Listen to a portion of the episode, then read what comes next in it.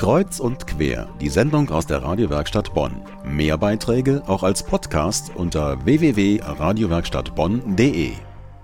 Warum braucht man eigentlich Schüler als Pfadfinder fürs Internet? In Bonn sind rund 40 Schüler als sogenannte Medienscouts im Einsatz. Das sind sowas wie Pfadfinder für den Medienbereich.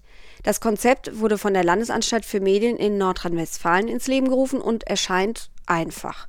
Schüler sollen anderen Schülern beibringen, wie sie sich im Internet zurechtfinden. Heute Abend zu Gast im Studio ist Sabine Hörter, Leiterin des Medienzentrums Bonn. Sie ist für die Projektbetreuung der Medienscouts in Bonn zuständig und war auch an der Ausbildung der jungen Menschen in der ersten Phase, also der Pilotphase, beteiligt. Guten Abend, Frau Hörter. Guten Abend. Frau Hörter, die erste Projektphase der Medienscouts in Bonn ist gerade ausgelaufen. Es wurden 40 Medienpfadfinder an zehn Schulen ausgebildet insgesamt, damit sie anderen Schülern beibringen, ja, was sollen sie denen eigentlich beibringen?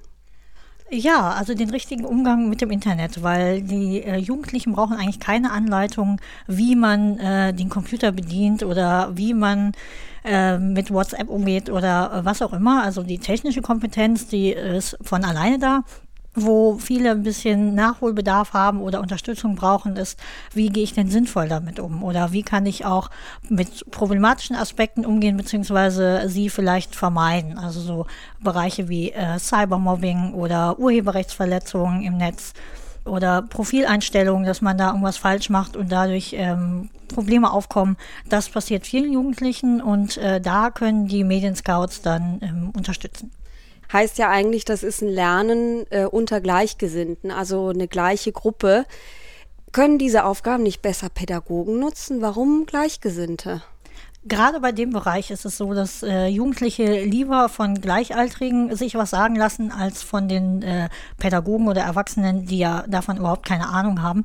Da lässt man sich dann doch lieber was von Gleichaltrigen sagen, als von den äh, Erwachsenen, die ja eher so ein bisschen die Spaßverderberrolle da eher hm. haben.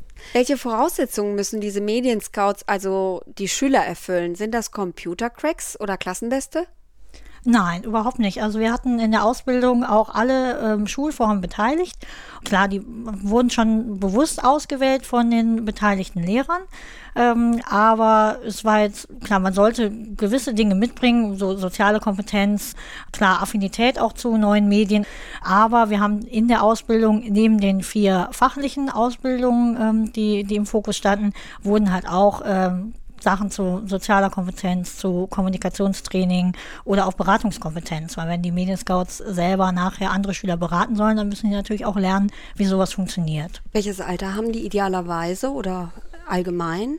Idealerweise waren es achte Klassen, also es ging sieben bis, bis neunte Klassen. Bei der neunten Klasse hat man so ein bisschen das Problem, je nachdem welche Schulform, dass sie dann ja relativ bald nach der Ausbildung schon wieder weg sind. Und das äh, Konzept sieht auch vor, dass die jetzt ausgebildeten Medienscouts neue Medienscouts ausbilden, damit das nicht so eine Eintagsfliege wird, sondern das Projekt dann in der Schule auch weiterlebt, so wie man das von den Streitschlichtern auch kennt. Und bei der siebten Klasse sind die manchmal, gerade wenn es auf einen problematischen Bereich geht, noch ein bisschen jung. Deshalb war eher achte Klasse so das Optimum. Optimum.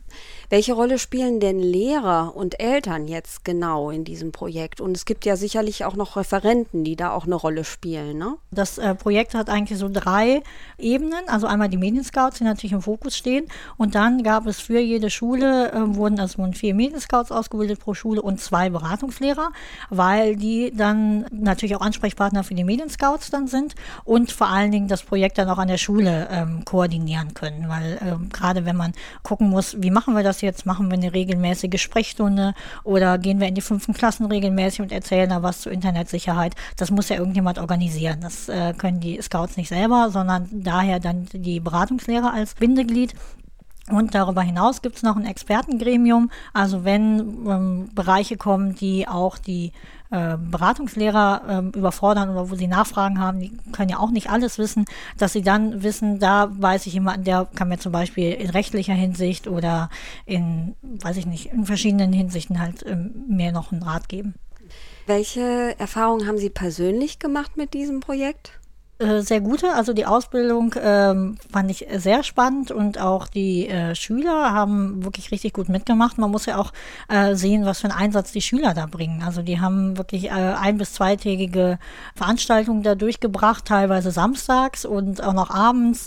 Also auch sehr viel Einsatz seitens der, der Schüler, der Lehrer natürlich auch.